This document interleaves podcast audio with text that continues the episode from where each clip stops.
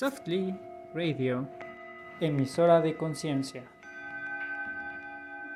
Hola, buenas noches, ¿cómo están? Bienvenidos a este en vivo.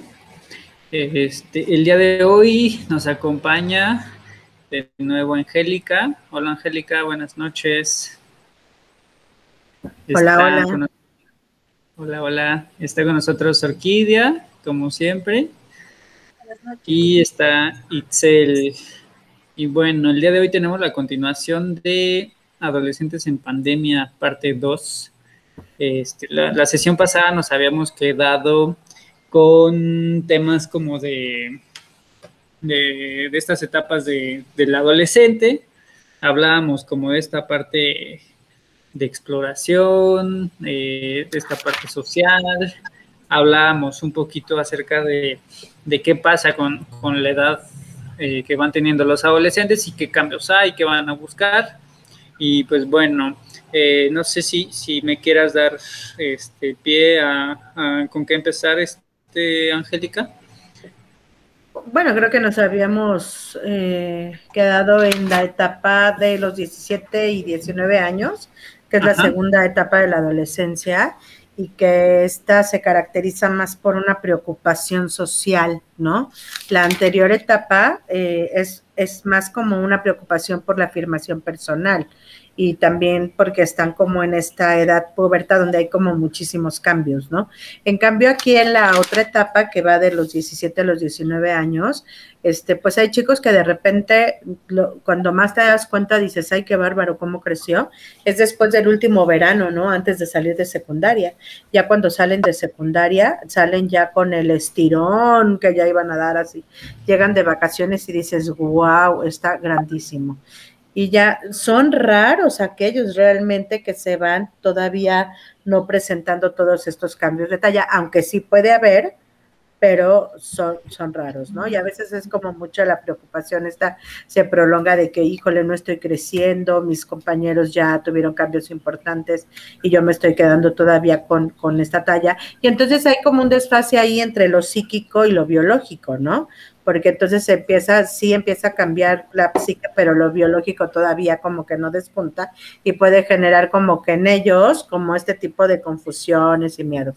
Pero dime, Eric.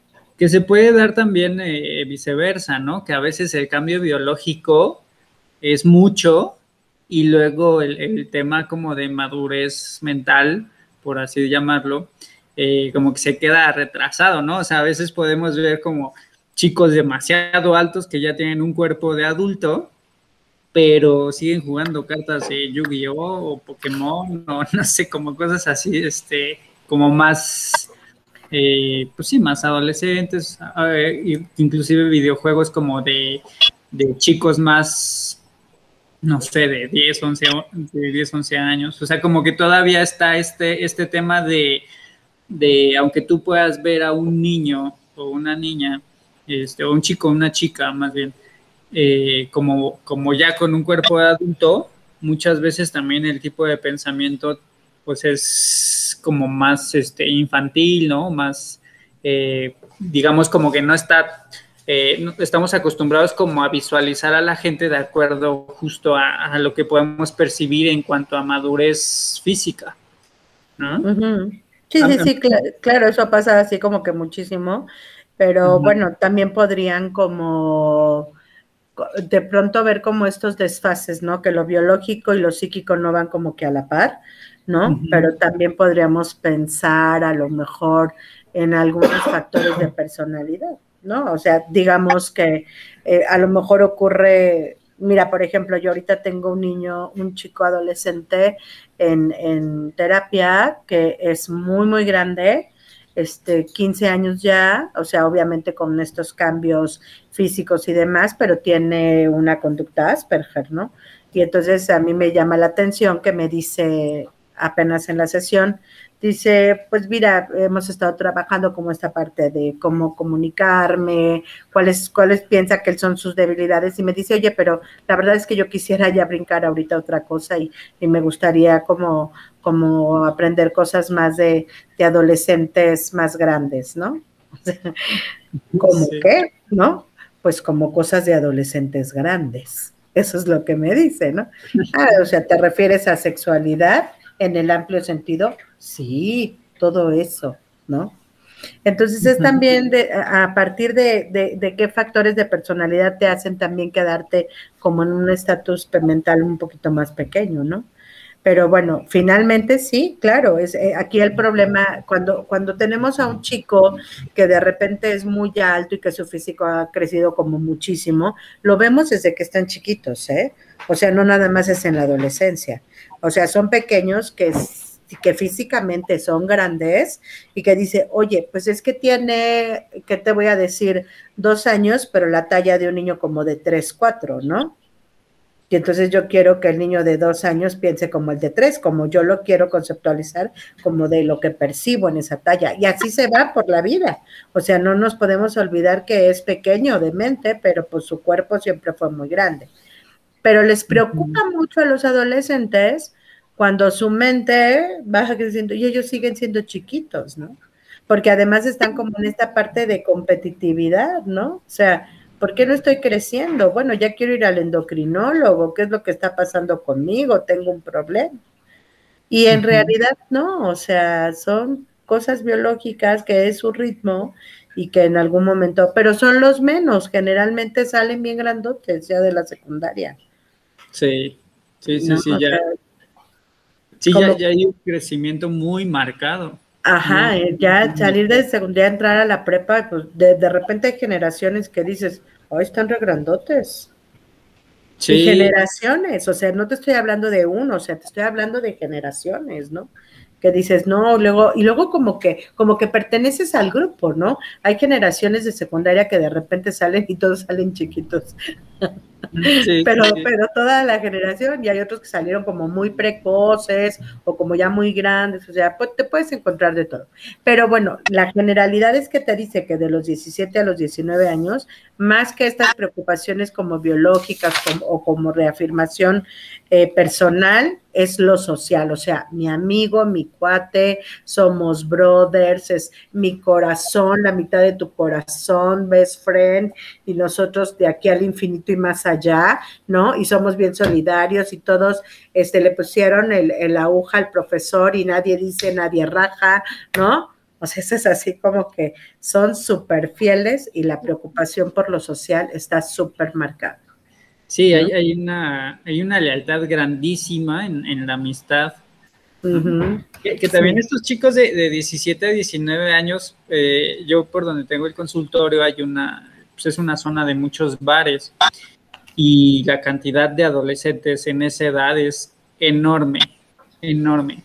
O sea, ves, ves muchos chicos que tienen como un hambre en muchísimos aspectos, ¿no? O sea, es un hambre de la fiesta, de convivir, de qué va a pasar, de, de, conocer y conocer y conocer y conocer, ¿no? Y qué está de tendencia ahorita en esta red social, que este, qué canciones están bailando en TikTok, qué, o sea, qué tendencias están predominando, porque sí, justo la parte tecnológica está marcando también mucho el qué debo hacer a esta edad. Sí, y, esto les permite también tener como muchas exploraciones de opciones sociales, ¿no? Y es aquí, bueno, por ejemplo, yo les voy a poner el ejemplo este del CCH o cualquier otro plantel, pero yo les voy a poner del que conozco, que es el CCH Sur, que tú entras y entonces ves todas las tribus que te puedas imaginar. Los hipster, aquí los, los hollister que le llaman, ¿no? Los ajá, los emo, los punquetos Ajá, ajá, ya están hasta los chairos, ¿no? O sea, esta nueva. Pues, ajá. Entonces, y por ejemplo, en, en esta parte, porque cuando son más pequeños están descubriendo su identidad. Aquí se puede decir que ya pasan esa etapa que ya pertenecen a cierto grupo están los hipsters, están los cholos, están, ya entonces... Están en esa búsqueda, en esta edad, ¿eh? de los 17 a los 19 están en esa búsqueda, en esa reafirmación del proyecto personal social. O sea, yo con qué me estoy identificando, con quién me estoy identificando, cómo me siento bien, ¿no? O sea, por supuesto que eso es lo que más les preocupa. Incluso hay una reestructuración familiar. Es cuando menos pelan a la familia y más pelan a los amigos. O sea, yo no quiero nada que no sea con mis amigos, ¿no? O mis amigos quiero, los quiero involucrar. O sea, hay, hay de verdad como es como, como un rollo social muy, muy fuerte. Y empiezan obviamente también estas relaciones sociales de noviazgo, ¿no? Con quién quiero estar, con quién quiero jurarle amor eterno y decir que la vida sin ella no es nada, o viceversa, ¿no? Con quién me hace sentir seguro y feliz, porque finalmente también se sienten seguros en su tribu, se sienten seguros en su grupo. ¿No? Aquí esto me está dando seguridad más allá de lo que pueda sentir que me da mi familia. Entonces es ahí el discurso de los papás de que tenos confianza, nosotros estamos aquí para ti, ¿no? Pero están pasando, ¿no? Por esa etapa, ¿no? Es la eh, avances en la elaboración de la identidad, ¿no? Y entonces en esos avances dicen, sí, yo quiero ser Hollister, ¿cómo no? Y me voy a vestir como ellos, ¿no? Si yo quiero ser, bueno, de repente uno como papá dices, ¿qué le pasó? O sea, yo, yo le ponía vestiditos de princess, los traía de España, ¿no? Y, de, y ya el cabello rojo, verde, amarillo. Sí, no, rastas. Sí. Y además estén, están en el probar, ¿no? Ahí van a probar mucho. Y aquí, por ejemplo, es que quiero mi tatuaje, que ahorita un tatuaje es la tendencia. ¿Quién no tiene un tatuaje? De pronto también son modas, ¿no? Y entonces hay como muchas tendencias, ¿no? Entonces ahorita también quiero hacerme un tatuaje. ¿Por qué? Porque pertenezco, porque entonces nosotros salimos con el rollo de que es que tiene que ser algo significativo, este, si se te murió el perro y lo amabas, si te quieres poner pupi, bueno, pues lo entiendo. Pero en realidad ellos lo más significativo es que quieren pertenecer a un grupo social y que quieren y se están identificando con un grupo, ¿no? Y eso es lo más, y es lo más difícil que ellos puedan verbalizar. ¿no? Hay quienes sí te dicen, porque quiero pertenecer, porque me hace sentir bien, porque todos en mi grupo lo tienen, ¿no? ¿Qué pasó, Eric? Sí, eh, quería retomar un poquito el tema de la reestructuración familiar, porque eh, aquí es donde puedo ver una mayor movilidad de sensaciones y sentimientos respecto a papá y mamá, ¿no? O sea, puede ser que eh, la unión con papá y con mamá o con papá o con mamá pueda ser mucho mejor o mucho peor. O sea, puede haber de repente también temas de, no sé, si el papá de repente pues, le gusta echarse sus copas, puede haber un tema de, oye, no me gusta ver ese tipo de hombre, o sea, no me gusta ver a mi papá así o no me gusta eh, que mis papás se griten, ¿no? Cómo le habla a mi papá, a mi mamá, ¿no? Traen mucho este ámbito de justicia y la justicia no solo en lo familiar, sino también en, muchos aspectos, porque es parte de la estructura de, personalidad que van a adquirir para una etapa adulta. Entonces, este sentimiento de justicia va a estar mucho como en temas con profesores, con temas de autoridad, ¿no? Es cuando más vemos que, eh, por ejemplo, temas con la policía, temas con, con quien puede ser una autoridad, habrá quien provoque de más a la autoridad y, habrá quien eh, respete mucho más a la autoridad dependiendo, claro, cuál fue como la como la percepción que tuvieron, ¿no?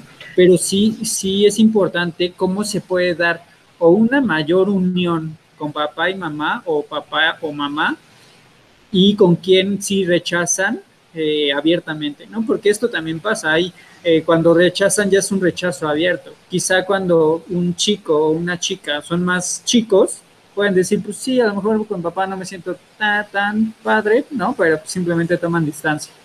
Y ya de grandes puede haber una expresión abierta, más, pues sí, más abierta.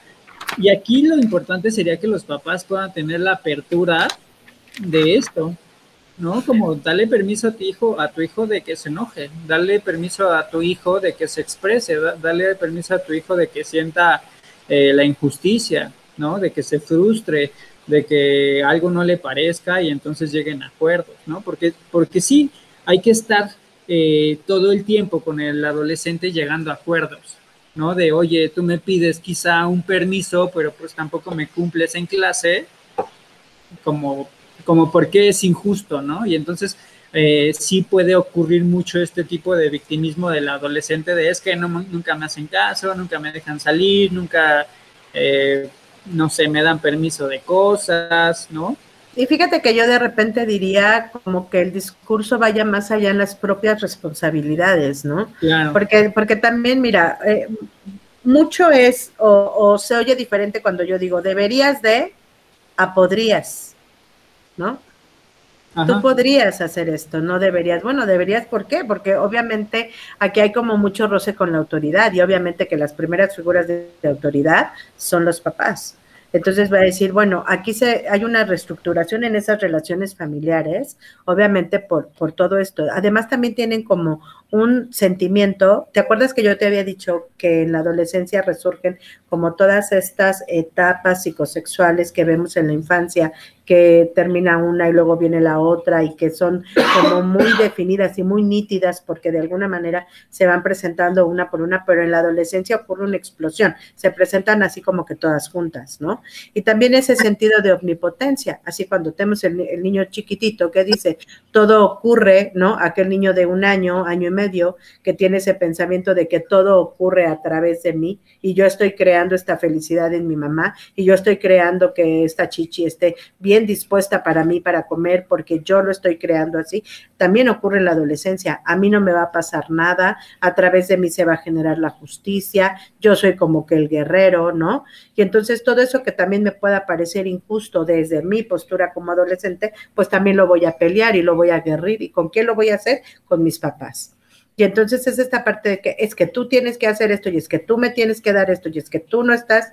No, es que finalmente es hacerlos entender que pertenece a un grupo familiar y que cada quien tiene un rol y unas responsabilidades, ¿no? Y que no es por mí como papá que tiene que cumplir con la tarea, sino porque es parte de sus responsabilidades y es por el mismo, ¿no?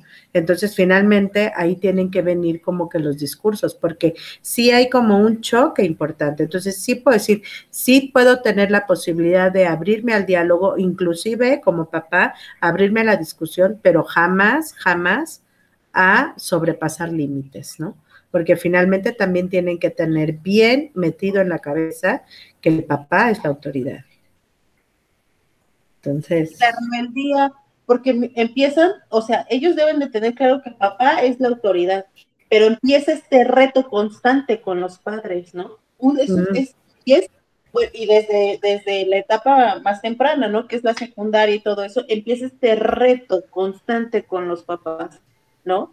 El no puedo salir, no, al rato ya es la fiesta, es que no me deja salir con el amigo, pero están total, todo el tiempo están retando a los padres, ¿no? O sea, ¿cómo, cómo uno como padre, o sea, obviamente es la formación que le das durante, donde, durante toda su vida a tu hijo, ¿no? Pero obviamente ya veniéndose los cambios, ya ellos sintiéndose maduros, sintiéndose adultos porque se sienten adultos, como para tomar sus propias decisiones de me voy a poner una perforación, me voy a poner el tatuaje, ¿no? Entonces, uno como padre se queda vulnerable porque es retarte, o sea, de que me lo pongo porque me lo pongo. Yo todavía recuerdo a mi hermana, ¿no? Que se puso una perforación, ¿no? A escondidas de mis papás, ¿no? Y ellos le dijeron no y, le valió un reverendo cacahuate y de todas maneras fue y se la puso, ¿no? Entonces, eso es retarla. ¿No? Retarlo, o sea, lo retas y de todas maneras lo hacen, pero como padre te quedas vulnerable porque entonces tu autoridad, ¿qué pasa? Y uno dice, ¿en qué fallé? ¿No? ¿En qué fallé? ¿Qué hice mal? ¿No? Si he tratado de venirlo haciendo durante toda su vida, el, el tomar las mejores decisiones para que le esté bien, para que sea consciente, para que, para que vea los riesgos, todo ese tipo de cosas, y llega un momento que todas nos hacen algo y uno como padre ¿Qué hice mal? Pues es que finalmente no haces nada mal, ¿no? O sea, es como si tuviéramos nosotros que enlistar a todos estos papás que, que dicen que hacen mal por las decisiones que toman como los, los chicos, ¿no? Entonces, eh, no sé, creo que, que, creo que la presencia y el diálogo constante tiene de alguna manera que, que prevalecer, pero también nosotros tenemos que entender como papás que hay cosas que los hijos no quieren recibir. Y eso se ve desde los niños que son bebés, ¿no? También hay que entender que, que podemos tener un hijo tirano, claro que sí, y que eso no está nada relacionado con nosotros, y que no es una mala práctica parental, y que no nos involucra, o sea, siempre tienes como que con muchas culpas. Es el momento a lo mejor donde tienes que reconocer que es su decisión y que siempre lo ha decidido así, no querer recibir absolutamente nada. Y eso tiene que ver con sus propios factores de personalidad. Entonces, sí creo que, que aquí es donde, donde a, a, lo mejor al padre le toca renunciar o le toca aceptar, ¿no? al hijo que tiene. No podemos, no sé, yo te puedo platicar a lo mejor de papás que dicen, pues sí, mi hijo, fíjate que tiene 35 años y le compré su departamento y bueno, todavía le doy su mesada y... O sea, ¿qué hice mal, no? O sea, pues a lo mejor no hizo mal, a lo mejor lo intentó todo. O sea, te dio oportunidad de que tuvieras colegio, te hablé de, nos mismos papás somos ejemplo, somos papás emprendedores, trabajadores. Aquí está el ejemplo. Pero entonces a lo mejor en ese momento es cuando el papá tiene que renunciar y decir, tengo que aceptar a mi hijo como es. O sea, yo hice y procuré y visité y llevé y consulté al psicólogo y, y nada de esto funciona, entonces tengo que renunciar a mis propias fantasías y aceptar a mi hijo como es. Y de ahí es donde te puedo hablar que ese dicho que dicen, en cualquier casa se cuece habas o siempre hay una oveja negra en la familia o, ¿no? O sea, quién sabe cómo es que salió así o, bueno, porque tenemos que también aceptar la individualidad de cada persona y que, y que podemos tener el hijo que no quiere recibir, ¿no? Entonces, dime. Yo quería como también ahorita retomar el tema de que como comentaba Orquídea, de repente puede haber eh, papás o mamás que no puedan tener tanta fortaleza o tanta, tanta estructura que se les puede complicar poner límites, ¿no? Y puede haber un miedo como de, es que si le regaño, es que si le digo, es que si hago, eh, no sé qué va a pasar con él, ¿no? O sea, se va a enojar demasiado, no sé, se va a querer ir de la casa, este, cosas así en donde justo la falta de estructura del padre puede aumentar el riesgo del, adolescente. Porque justamente si, si yo no tengo la suficiente fortaleza para contener a mi hijo, eso puede hacer que mi hijo se siga, este, pues, yendo como para hacia otros lados hasta donde alguien sí me dé esa, esa contención que necesito. Eh, no sé si este ejemplo lo di la sesión pasada, pero desde mi punto de vista el adolescente es como el agua y los papás tienen que ser como ese recipiente donde va el agua. Es decir, los papás tienen que darle la estructura a los hijos para que esa agua no se vaya por donde pueda, ¿no? Es decir, eh, los papás tienen que tener esta estructura bien establecida y, si no está bien establecida, tampoco es como que sea algo demasiado grave, pero conforme se vayan dando cuenta los papás de que hay algo que tienen que trabajar, pueden ir poniendo estos límites. Porque a veces caemos como en el tema de no voy a ser una buena madre si frustro a mi hijo. Y creo que eso es uno de los principales problemas que tiene México, en el sentido de que no podemos o no sabemos respetar a la autoridad y le quitamos fuerza a la autoridad porque no confiamos en ella, porque no creemos que, que tiene la razón porque de alguna forma aprendimos a cuidarnos solos y entonces como yo tuve que cuidarme solo, ¿quién vas a ser tú para decirme qué está bien o qué está mal? ¿No? Entonces, desde esa línea me parece que sí necesitamos que el adolescente tenga una superestructura en, en esta necesidad, ¿no? O sea, porque desde mi punto de vista ya es una necesidad que el chico necesita estructura. Tiene que saber frustrarse, tiene que saber perder, tiene que saber no poder, tiene que saber cuándo sí se está pasando, tiene que saber cuándo sí ya llegó a un límite, tiene que, aunque sé que hay muchos chicos que sí lo saben, ¿no? O sea, que sí dicen, no, ya hasta aquí ya, ¿no? O sea, ya hice una bromita, mi mamá ya la hice enojar, ya, ¿no? O sea, ya pido perdón o no sé, ¿no? Este, o cuando ya la escuela, no, ya me reprobé una materia, no, sí, ya le voy a echar ganas y ya solitos se regulan.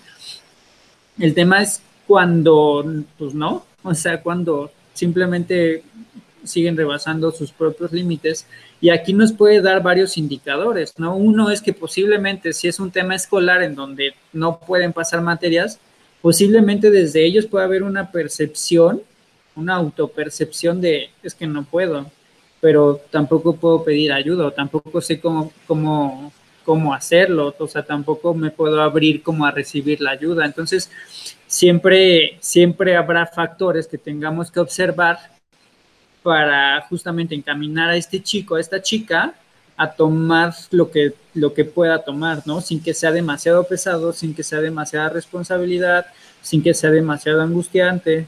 Eh, en algún momento me pasó que yo daba clases cuando fue el tema del terremoto del 17 y más de tres chicos, chicas, de no sé qué va a pasar. O sea, ahora yo tengo que empezar a trabajar. Ahora, este, porque a lo mejor se murió papá, a lo mejor sí salió lastimado a alguien, o sea, como cosas así catastróficas.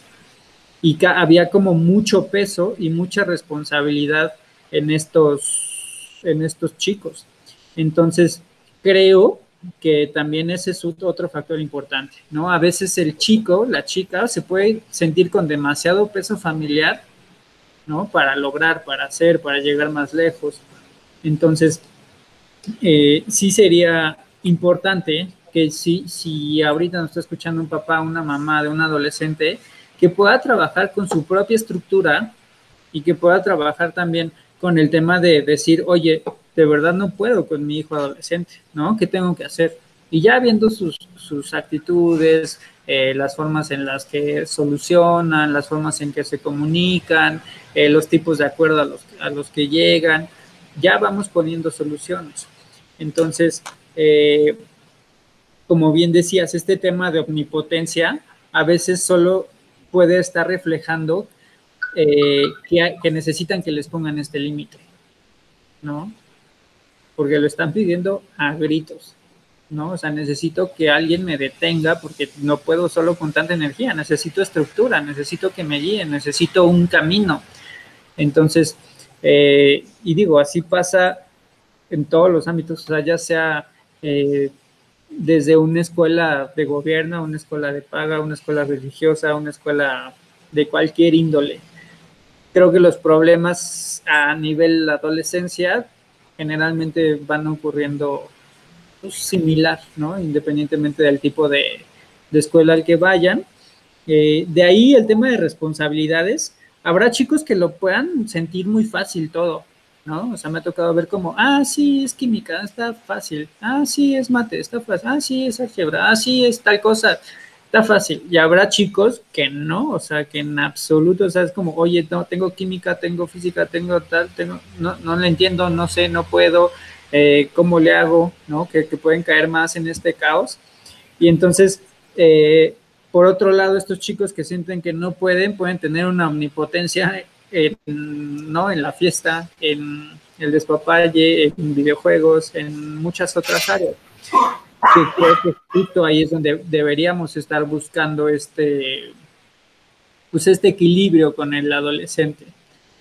A mí me interesaría mucho que el adolescente pueda aprender a equilibrarse solo, a que el adolescente pueda aprender a, autorregularse, a que el adolescente pueda, eh, aunque sé que es difícil porque es adolescente y tienen que aprender, ¿no? Justamente necesitamos que este adolescente pueda tener las, por lo menos las herramientas básicas de regulación, ¿no? O sea, ¿qué hago si, si odio demasiado a mi papá? ¿no? Por lo que veo, por cómo trata a mis hermanos, por cómo trata a mi papá, a mi mamá, porque a lo mejor desde mi punto de vista no es tan exitoso, ¿no? Que eso es un tema eh, muy común, ¿no? Que a, lo mejor yo puedo estar juzgando a mi papá y no sé, no sé cómo lo veas tú, Angélica, pero a veces hombres que juzgan mucho al papá es porque justamente están haciendo una imagen del hombre adulto que no les gusta ver posibles debilidades en su, en su padre y entonces tienden a ir más allá.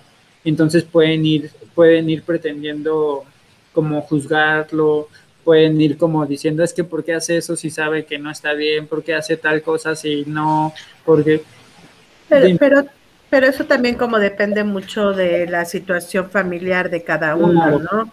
Y generalmente esto lo puedes encontrar más como en situaciones más mm, como de violencia, como falta de comunicación, ¿no? Ah, eh, y bueno, también irte como que a los extremos, ¿no?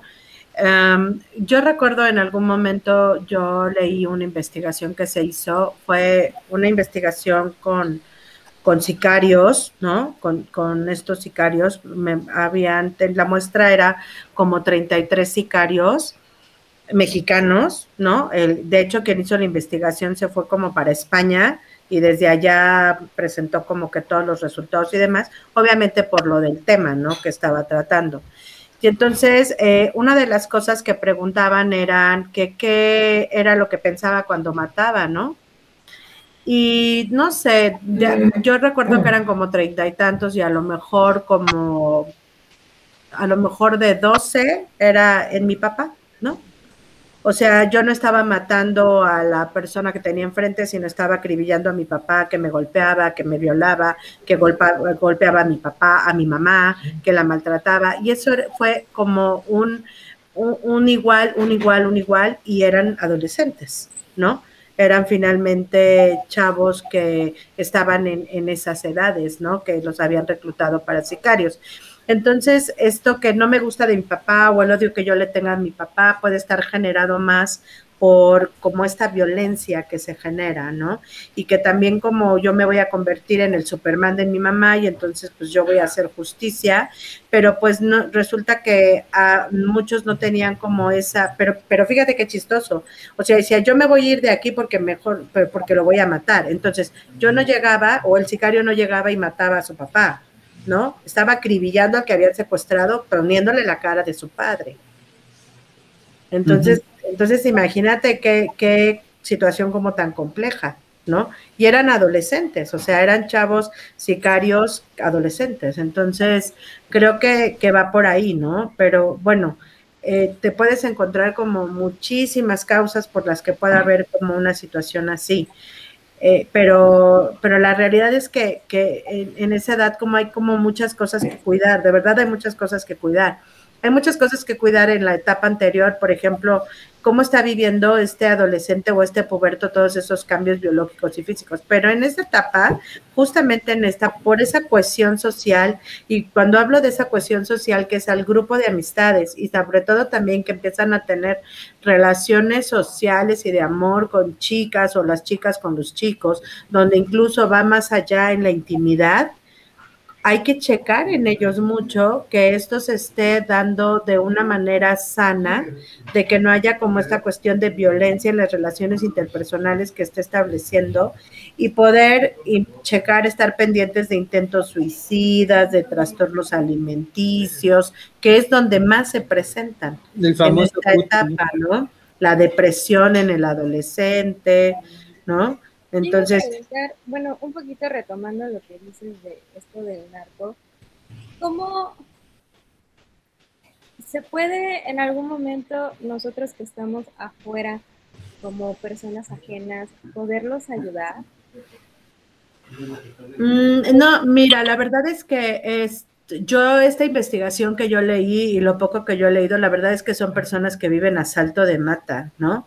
Y son personas que una vez que entran ahí difícilmente pueden ser como auxiliadas, ¿no? Son personas que, bueno, algunas veces, ¿no? O sea, yo te puedo hablar de personas que de repente dicen, pues, ¿qué estaba haciendo? Pues estaba haciendo como que la contabilidad como del narco y luego, no, pues ahora ya se escapó oye, pero nada más estaba haciendo la contabilidad, sí, pero ya se escapó, o sea, ya se está protegiendo, ya se está metiendo en una cueva, ya no quiere que lo vean, ¿no? Entonces, sí me parece que entrar como, como a esas cosas puede ser, es vivir como asalto de mata, ¿no? De que todo el tiempo tengo que irme como, y además saben, ellos saben perfectamente que una vez que entras ahí tienes sentencia de muerte. Y entonces por eso ellos viven tanto en la opulencia, ¿no? Porque a lo mejor es el último día que yo vivo hoy y entonces lo voy a vivir al máximo y lo voy a vivir al 100. Entonces, eso estaba en esa investigación, fue una investigación, no, no traigo el dato, no tenía como preparado así como que el dato como para decir cuál es, este, pero de verdad que fue algo súper interesante y aparte porque son de las pocas investigaciones que se han hecho con tanta seriedad y sobre todo con testimonios reales, ¿no? Y, y 33 eh, testimonios reales, ¿no? Que, retomando un poquito la, pregunta de Itzel eh, y desviándola un poco de ese tema, eh, cuando un adolescente puede pedir ayuda, ya tú ves una disposición al cambio, o sea, una aceptación, una, un recibimiento. Si yo llego con un adolescente y quiero cambiarlo desde mi, porque yo digo, eso va a ser el factor que haga que rechace. O sea, porque justamente como todo el tiempo tiene temas con la autoridad y está comprobando hasta dónde puede llegar, porque quiere ver qué tan fuerte es, hasta dónde puede llegar, eh, qué, tan, qué tanto puede influir, ¿no? Es por eso que estos chicos eh, de escuelas que tienen una, un liderazgo alto, eh, se puede traducir como borderline, como, como esta, esta personalidad límite que, quieren llegar más y más y más y más. O sea, quieren saber hasta dónde pueden llegar, hasta cuándo es suficiente. Entonces, justo, eh, pues hay ahí toda una conjugación de cosas que tenemos que evaluar. Entonces, si bien eh, yo creo que podemos ayudar, claro que sí, o sea, a, que, a quien esté abierto a eso, eh, y también tenemos que tener como los ojos muy abiertos de realmente saber si sí si, quieren la ayuda o si más bien es como consumir tu energía como terapeuta de eh, quiero creer que sí me estoy ayudando, aunque en realidad sigo haciendo las mismas actividades autodestructivas. No es como me quiero comprobar que hay alguien ahí eh, y quiero hacerme como un tema como de sí, sí voy a cambiar, sí voy a hacerlo, cuando en el fondo pues posiblemente no hay un hay un, posiblemente no hay un tema profundo de querer cambiarlo, sino más bien de querer repetirlo. Y es repetir la misma actitud de quiero cambiar, pero no lo logro y entonces cambio de terapeuta y quiero cambiar y no lo logro y entonces cambio y entonces eh, simplemente repetir la, la, actividad. Eh, pues es que también tendrías que ver cuál es la razón por la que llega a terapia, ¿no? Generalmente llega porque el papá lo lleva, porque entonces ya la situación es insostenible, ¿no? Entonces, aquí, o sea, la verdad es que yo te podría platicar como que muchas experiencias, pero creo que, que eh, trabajar con un adolescente que no quiere estar es bien desgastante para el terapeuta la verdad. Entonces dices, bueno, en ese momento tú lo detectas, lo canalizas o lo das de alta, o simplemente yo no me quedo con este paciente, ¿no? Pero cuando, o sea, diferente es porque yo sí he tenido en consulta adolescentes que han dicho necesito una ayuda y se los han pedido a los papás. ¿No? Entonces, esa es la vía, necesito algo. Y, creo también como el abordaje que tú puedas tener. A veces pensamos que el adolescente necesita como que mucha información respecto a no te vayas a embarazar y las enfermedades de transmisión sexual. Y creo que esta es una información que se le tiene que dar de pronto también como por obligación familiar, porque bueno, tú estás ofertando como esa, esa posibilidad de protección en muchos sentidos como familia. Es algo que debe de tomar la, la, escuela, hay campañas por medio de la Secretaría de Salud, ¿no? Pero realmente los temas que más les interesan a los adolescentes es la violencia entre la familia, entonces, en una ocasión que estaba yo diciendo, es que vamos a dar un taller de sexualidad, entonces digo, bueno, vamos a dar oportunidad que pidan ellos que quieren, ¿no? Violencia en la red, este, problemas así como qué onda con las emociones en los adolescentes. Y se armó un simposio súper, súper lindo. Y entonces eh, yo recuerdo que decía que a, que a, veces puedes pedir ayuda, ¿no? Y yo, recuerdo, o sea, eso fue algo que a mí me, me, llenó de satisfacción en un grupo cuando de repente yo les pasaba como estas imágenes de que puedes pedir ayuda. Te puedes acercar a la familia, una imagen de alguien pidiendo ayuda a la familia. Te puedes acercar a la maestra, puedes ir al psicólogo, una imagen del diván, ¿no? Dice, y recuerda que cuando, ya la última diapositiva era, cuando, no, cuando tú sientas que de verdad nada es suficiente, siempre recuerda así, siempre que te tienes a ti mismo, ¿no? Y entonces ellos, o sea, como que se choquearon, ¿no? Y entonces, en todo ese simposio y en todo ese tema que se les ofertó a niños que eran de primero, segundo y tercero secundaria, Se levantaron niños así y me decían, tengo eso, eso que acabas de describir, que dices que son problemas y que son alucinaciones, eso, eso me está pasando. Eso que acabas de hablar, que es no tener control, me está pasando. Tuvimos cuatro o cinco canalizaciones importantes en ese simposio con esos niños y hablar con sus papás. O sea, finalmente, y llevarlos al psiquiatra, a los niños. Entonces, imagínate actuar de manera oportuna pero que todas las escuelas se abrieran a eso, que todas las escuelas realmente lo ofertaran, que vieran realmente el poder comunicar al adolescente qué te puede pasar, qué hay con las emociones, qué hay con... Trabajo mucho el violentómetro con ellos. Hay, hay unos niños, o sea, trabajando el violentómetro con los adolescentes, de repente se paraban y me decían, no me había dado cuenta que estoy ejerciendo violencia. Yo pensé que era una broma no me había dado cuenta que tengo un nivel de violencia impresionante con mi mamá o con mi papá o en mi casa. ¿Por qué? Porque se empiezan a normalizar las situaciones. Sí, justo. Y, fíjate que, qué bueno, o sea, ahí te das cuenta de la importancia de una buena conferencia, de un buen, o sea, de un buen tema que, que, toca las fibras necesarias para que ellos puedan identificar, ¿no? Justo, justo eso también eh, en algún momento también trabajando con adolescentes, eh, dicen es que no me había dado cuenta que era egoísta, ¿no? Y se dan cuenta de lo egoísta que son con papás, de, de, decir es que pues sí, siempre les exigía y siempre pedía y siempre quería el nuevo juego y siempre, ¿no? Basados como en este tema de es que a mí nunca me dan, pues siempre lograban que les dieran, ¿no? Entonces, eh, también eh, me gustaría también tocar el tema de, mujeres, por ejemplo, de, chicas, adolescentes y la relación que hay con la madre, que a veces también puede haber un peso fuerte en cuanto a la expectativa de mamá y qué va a hacer la chica, ¿no? O sea, cuántas veces, aunque pareciera que somos disco rayado en este tema, pero cuántas veces la mamá le dice a la hija, no quiero que seas, o sea, no quiero que salgas con tu domingo 7, no quiero que, que este que hagas esto o aquello, qué van a decir de ti, qué van a, qué, dónde quedas tú como mujer, dónde quedas, ¿no? Sabes, como, como más desde, a mí me pareciera que hay algunas frases que pueden ir más desde la expectativa de cómo queda la mamá que en realidad qué necesidad tiene la hija, ¿no? No, y sí, justo es eso, ¿no? O sea, porque, y es lo que te iba a comentar ahorita, porque siempre los papás tenemos que referirnos a la adolescencia como una etapa difícil. Ahí tendríamos nosotros que cambiar el chip. Es una, es una más de las etapas, ¿no? Y es una etapa de cambio importante y no tiene por qué ser difícil. Más bien yo tendría que decir, ¿qué me choca a mí? ¿No? Porque además lo que te choca, te checa, ¿no? O sea, ¿qué es lo que, estoy viendo en mi hijo? A lo mejor algo que son cosas que no acepto de mí mismo como adulto. Entonces, yo creo que es esta parte de decir, qué bueno que mi hijo está creciendo, qué bueno que mi hijo está cambiando, ¿no? ¿Cómo puedo yo valorarlo en ese aspecto? ¿Cómo puedo yo resaltar todas las cosas buenas que tiene, ¿no? Apenas yo decía, y estoy, estoy trabajando con un niñito, ya tiene tiempo, y la verdad esta parte de la adherencia terapéutica también como a la terapia, ¿no? El, el no querer el cambio inmediato, el saber que, que de pronto dice, ¿a poco todavía sigues con tu terapeuta? Gracias a Dios que sigues, ¿no?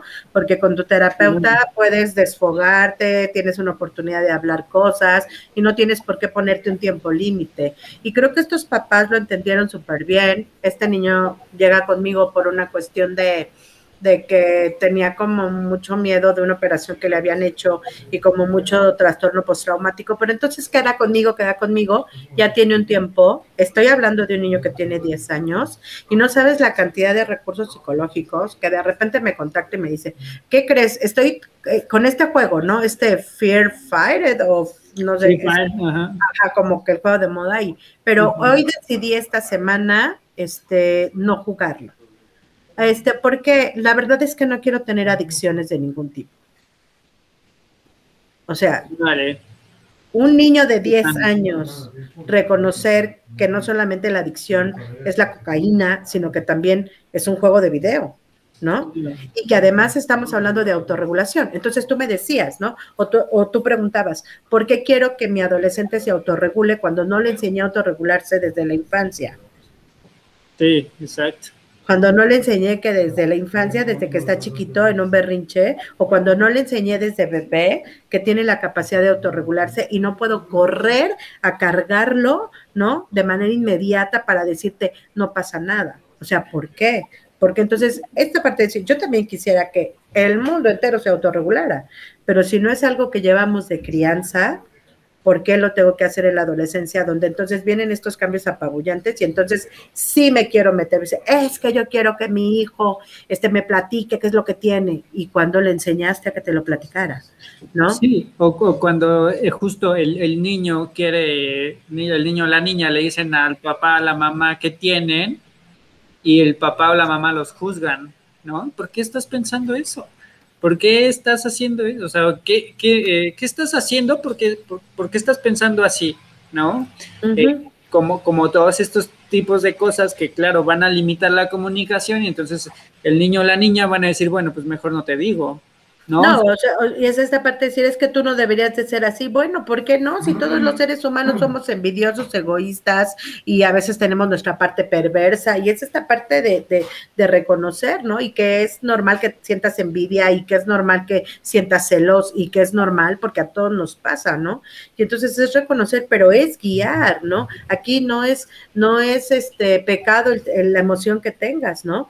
Sino enseñarte a que entre en mayor calma permanezcan, siempre vas a tener una mejor actitud ante ellas, ¿no? No es mala las emociones que tienes, malo es lo que hacemos con ellas cuando no las controlamos. Entonces, sí me parece como, como que esta parte de decir, bueno, pues yo qué tengo que hacer, la verdad es que quien está metido ahorita ya en el rollo de la adolescencia y no genera una cultura de la comunicación antes, pues va a ser como un poco complicado. Pero creo que lo mejor que puede hacer uno es no estarse quejando de los hijos y no estar diciendo que es una etapa complicada, ¿no? Y no estar pensando, nosotros como, como papás y como, y como familia y como integrantes de una familia, tenemos que darle a los hijos en todas sus etapas de crecimiento como esta, esta calma, esta comodidad, ¿no? Y hacernos lo más cómodo posible. Estos límites, esta estructura, desde luego que es súper, súper importante, ¿no? Y entonces en algún momento yo escuché cuando dices, entre más amigo eres de tu hijo, peor papel de padre estás haciendo.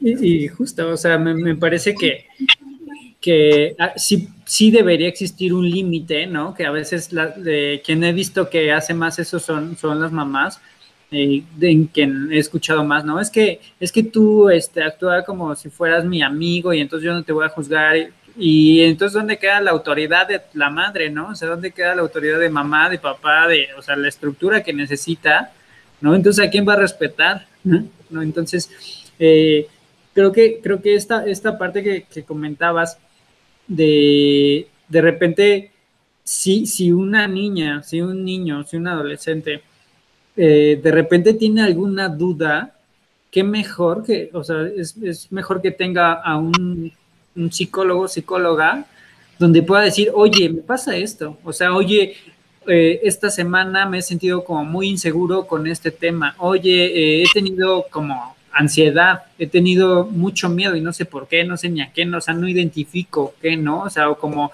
me regresó el miedo a la oscuridad como cuando tenía cinco años. Y es tan normal que pase, y, o sea, que, justamente lo que, lo que, lo que tenemos que hacer es justo bajar la ansiedad de, de ese adolescente o de esa adolescente en donde eh, justo pues van a estar jugando a crecer y de repente vivirse cada vez más tiempo como adultos y de repente pues más como niños y, así va a haber como un juego ahí raro, ¿no? Entre...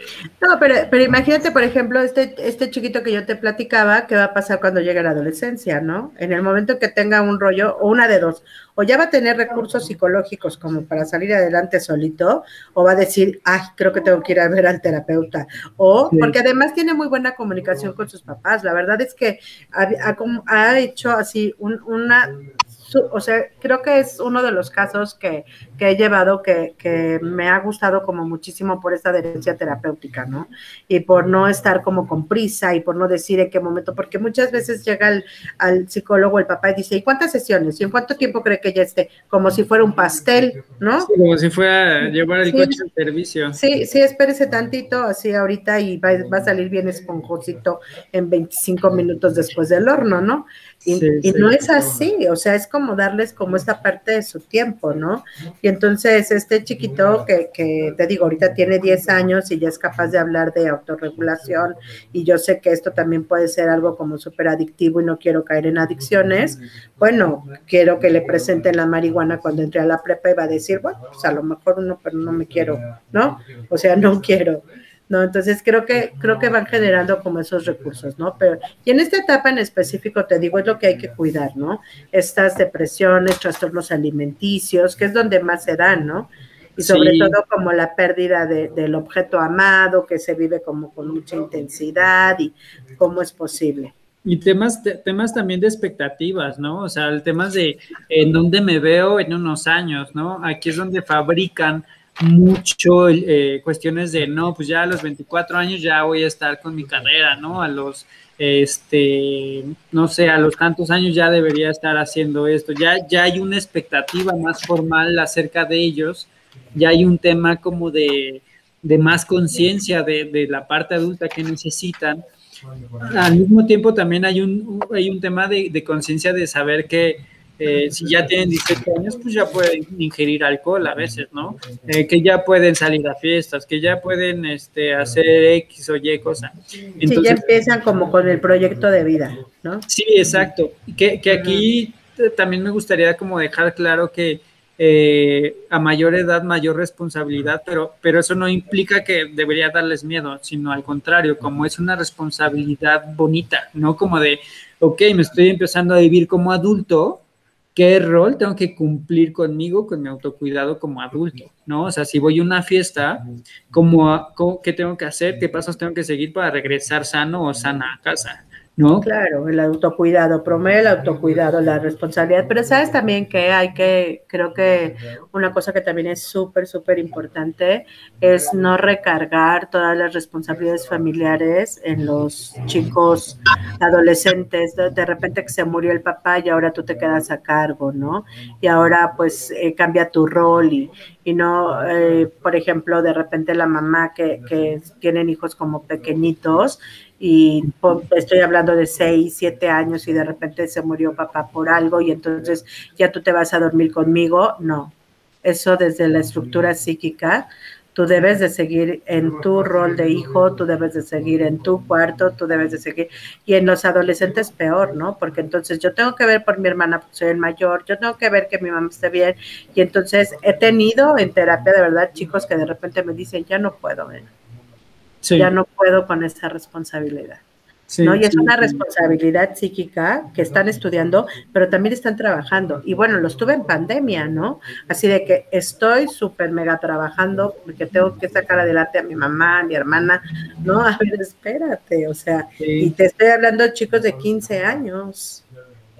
Sí, yo también lo vi con, con chicos que perdieron a papá y justo como dices, pareciera que que el papel de papá o la fuerza de papá debería tenerlo un chico de 15, 17 años y no, y es justo como dices, ubicarlo en su rol y, también ver cuáles son como las herramientas que tiene o las alianzas familiares que pueden ayudarle, ¿no? Ver si realmente la situación es tan compleja como la estaban visualizando, ¿no? Porque a veces puede haber como esta tendencia a exagerar las cosas o a verlas como desde esta parte caótica y eso hace que puedan tener menos capacidad de resolver, ¿no? Entonces, eh, justo también algo que yo trabajo mucho con adolescentes. perdón. otro, tema que yo quería este, abordar es de que, por ejemplo, en la etapa ya de los 16, bueno, 17, 19 años, obviamente tienen que elegir carrera ellos, ¿no? Ahorita estamos en la situación de pandemia, ¿no? Y pues me imagino que este, este tema ha de ser como una carga bastante fuerte para ellos, el tener que elegir qué van a estudiar. Y lo comento porque hay mucha decepción de los chavos en esta, en esta etapa de dejar la escuela, de por drogas, porque ya me embaracé, porque los papás fallecen y ahora quién va a ser el sustento de la familia, ¿no? Y no solamente en la pandemia, o sea, de todos los tiempos, o sea, la decepción de los chavos en la escuela, porque muchos no saben ni qué van a estudiar, ni para dónde se va a dirigir sus vidas, ¿no? Y, y incluso terminan perdiendo el semestre, ¿no? Porque se dedican a la pura fiesta, a la pura pachanga, o sea, y a ellos empiezan a tomar sus propias decisiones. Como dice Eric, a los 18 años ya se sienten adultos para beber alcohol, y como ya pueden beber alcohol, la escuela, bien, gracias, y me dedico a la fiesta, ¿no? ¿Y qué voy a estudiar? No, pues se me pasa y ya deserté, ¿no? Pues sí, es a, los 18 años porque hay un doble discurso en nuestro país, ¿no? Y el doble discurso es social, o sea, eh, tienes tu INE, vas a votar, eres adulto, ¿no? Puedes entrar a un bar, preséntamela, pues aquí nada más entran los grandes, por lo tanto yo soy grande. Y ese es el doble discurso. ¿Qué pasa en Estados Unidos? Es a los 21. Porque además tiene su base biológica. ¿Por qué tendría que ser a los 21? Porque a los 18 todavía el cerebro del adolescente biológicamente no está desarrollado. Entonces, aquí en México, bueno, desde lo social, desde esta cuestión social del INE, tenemos ya un doble discurso, ¿no? Ya eres adulto, ¿no? Ya tienes que ir a votar, ¿no? Los adultos somos los que dirigimos. Exacto. Entonces, sí me parece que, ahí puede ser. Y sí tienes razón, Orquídea, hay un, una deserción escolar ahorita, y yo creo que más ahorita en tiempos de pandemia que en otros, ¿eh? Todavía la Secretaría de Educación Pública no nos ha presentado realmente todas las estadísticas, ¿no? Pero obviamente de que lo hubo, porque fue un año caótico en todos los sentidos. Y obviamente se estuvo dando como muchísimas recomendaciones para los adolescentes. La UNICEF fue un organismo que se encargó de de alguna manera estar así como que a ver adolescentes esto, a ver estas recomendaciones. Hubo escuelas que replicaban lo que este organismo de UNICEF estaba dando, ¿no? Y bueno, ahorita que está pasando, ya vamos a regresar, ya van a regresar. ¿no? Ya de manera escalonada, ya te vas a ir a la escuela, ¿no? Pero bueno, ¿qué tanto realmente observamos? Y, es, y, y, y, obviamente también te voy a decir cuáles fueron los factores, ¿no? Yo en su momento di eh, desde mi posición como psicoterapeuta, algunas recomendaciones. Pero esta era parte de lo que decía Eric, ¿no? Conservar una estructura y conservarla desde casa. Y, conservar una estructura desde casa era de, no me importa que las clases sean aquí, ¿no? Tú te levantas a las seis, te metes a bañar, desayunas y te sientas, ¿no? Y es horario. ¿No? Pero ¿qué pasaba, no? Toma, tomo las clases aquí en mi cama y mi cama se convierte pues también mi salón de clases, ¿no? Y desayuno cuando pueda y cuando quiera. Y mientras se fue perdiendo esa estructura, se fue perdiendo las motivaciones, se fueron perdiendo las responsabilidades, ¿no? Entonces sí me parece... También en las noticias, perdón que te interrumpa, en las noticias lo llegaron a ver mucho que o sea, mientras todos estábamos guardados en pandemia, porque según a los adolescentes no les pegaba tanto eh, el, virus, o sea, todos los adolescentes, bueno, no todos, ¿verdad? Pero las noticias eran de los adolescentes eran los que hacían las reuniones, importándoles que la familia se fuera a contagiar, que el abuelo, que los adolescentes eran los que hacían las Sí, pero los adolescentes, los adolescentes tienen un pensamiento omnipotente a mí no me pasa nada, pero aquí no, la, o sea, ahora sí como, como decimos en, eh, popularmente, no tiene la culpa el indio, sino el que lo hace compadre, ¿no? Entonces ahí, ¿quién le permitió al adolescente hacer esa reunión? ¿Viven solos?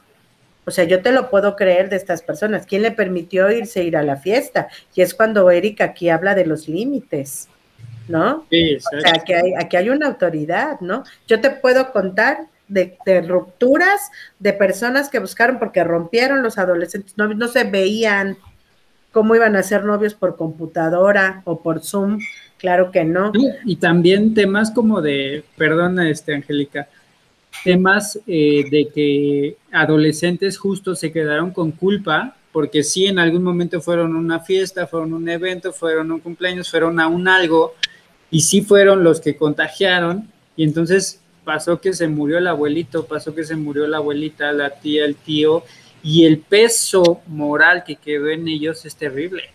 No, y te voy a decir algo, también ahorita tampoco como terapeutas eh, tenemos como todos los estudios y todos los efectos psíquicos de la pandemia apenas se están recabando, ¿no?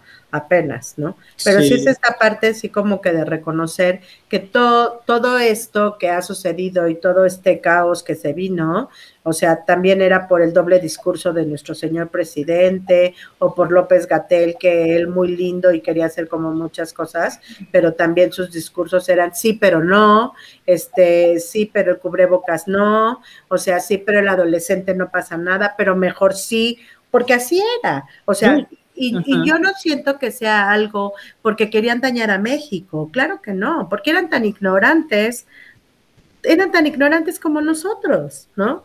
Y, los otros que hacían las cosas no era porque quisieran dañar a México, era porque eran inocentes, porque además le creían al presidente y le creían a la máxima autoridad, además de guapo, Gatel, como no, hay que aplaudirle. Y ese era el portavoz de México. Y entonces a Gatel lo vieron niños, adolescentes, adultos, adultos mayores, viejititos, ¿no? Y era la máxima autoridad en COVID en México, López Gatel. Sí. Entonces, creo que, creo que ahí también es como, como darle, realmente no tenemos ahorita estos estudios últimos de qué pasa con Epsasique, ¿no? Pero también es reconocer esta parte que dices, el adolescente no actúa solo, entonces, o sea, yo también como papá, ¿cómo me quiero comprometer? ¿Cómo, estoy dando esa comunicación? ¿No? ¿Hasta dónde quiero seguir ejerciendo mi, parentalidad responsable? De decir, no, no vas, no, no, no vas a ir a la fiesta, no vas a hacer una fiesta, estamos en pandemia, ¿no? Sí, el tema de, la empatía también con los adultos, ¿no? O sea, sé que tú no puedes morir, pero oye, hay que tener eh, empatía, y no solo porque sea tu familia, sino quien sea, ¿no?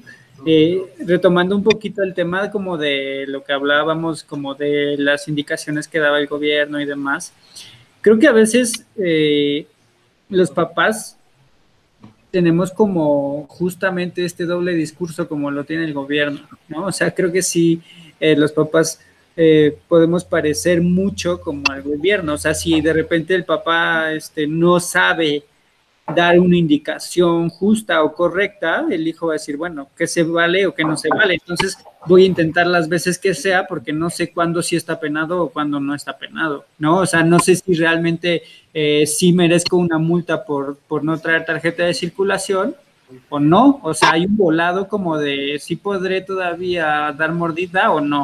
¿No? O sea, si puedo salir o no, si me debo preocupar o no, qué se vale, qué no se vale. Y justo eso sería un, punto importante para los papás de, ok, si tú vas a imponer alguna consecuencia, que las consecuencias estén establecidas. Es decir, reprobaste una materia, bueno, ¿qué consecuencia voy a tener de reprobar una materia? No va a ser lo que se me ocurra, no va a ser como, ah, pues como ahorita estoy de malas, entonces te quito celular, te quito esto, te quito aquello, ¿no?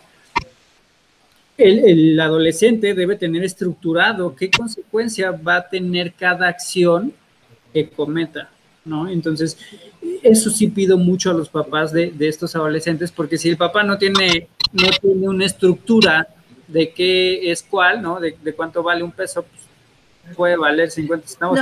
y, sabes que yo veo como muchos papás que no soportan como que la presión social y entonces el adolescente manda al batallón y tú convence a mi mamá.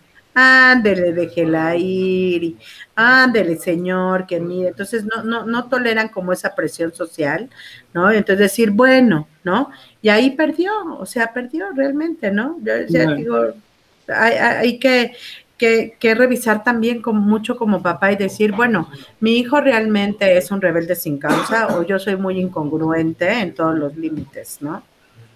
O sea, yo creo, creo que también hay, es una, hay, no hay que olvidar que la relación es de dos, ¿no? O sea, podemos platicar, podemos discutir incluso, pero sobre todo es como llegar a acuerdos, ¿no? La responsabilidad es compartida. Exactamente.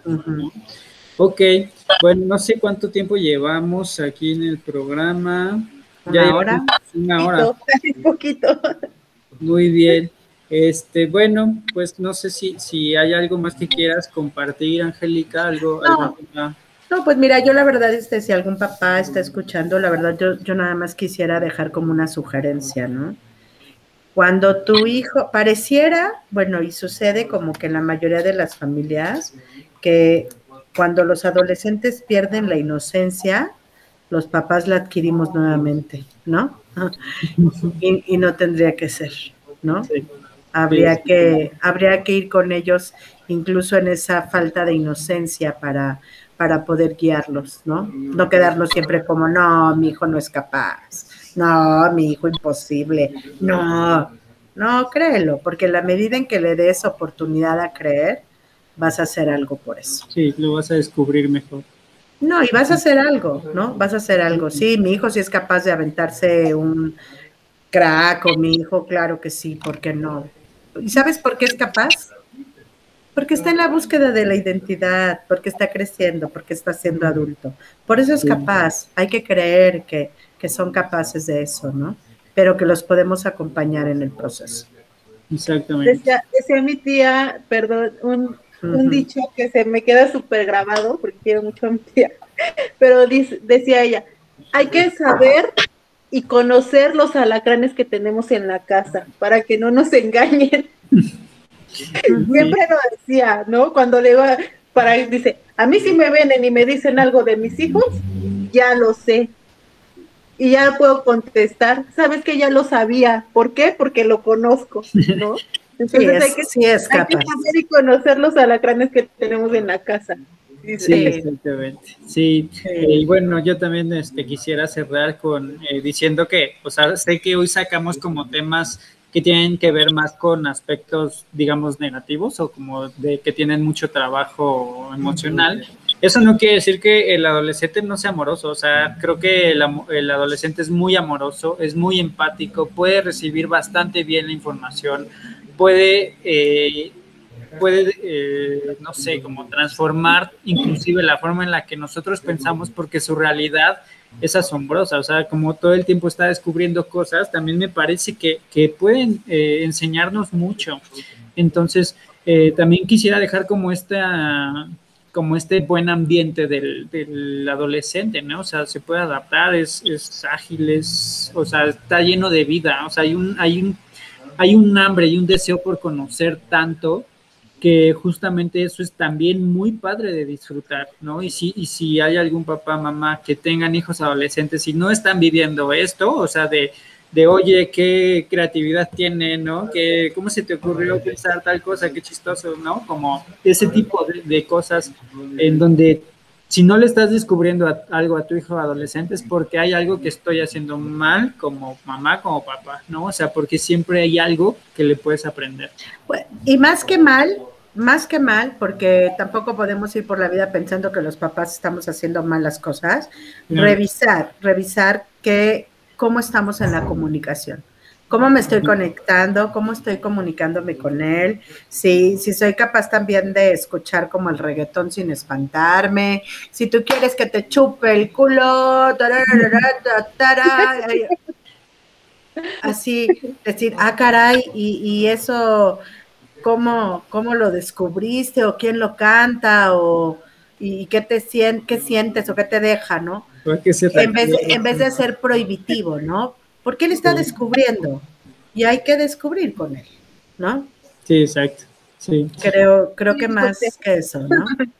Sí, ok, muy bien, pues muchísimas gracias, Itzel, estás este, por ahí, gracias. Este, nos vemos para nuestro siguiente capítulo. Yo creo que sí tendríamos que hacer otro de adolescencia porque siguen saliendo temas, temas y temas y temas y temas, ¿no? Este, pero bueno, Gracias, gracias a los, a los que nos vieron durante todo el programa. Por favor, compartan este, este capítulo y recuerden, nos encuentran en Facebook, en YouTube, en Spotify. Eh, estén pendientes también de los cursos, talleres y conferencias que, que vamos a impartir a lo largo de este año. Y pues bueno, agradecerte mucho, Angélica. Muchas gracias por acompañarnos otra vez. Oye, pues pensemos en un taller vía son para adolescentes, ¿no? Eh, eh, con estos temas de que te platicaban, ¿no? Las cuestiones emocionales, el violentómetro, todo, todo eso que, es interesante, ¿no? Ahorita, en esta etapa. sí, le estoy apuntando. ¿Vale? Vamos. Ok. Vale. Perfecto. Muchísimas gracias, gracias a todos los que nos están Gracias, Angélica. viendo. Buenas noches. Buenas noches, chao, chao. Softly Radio, emisora de conciencia.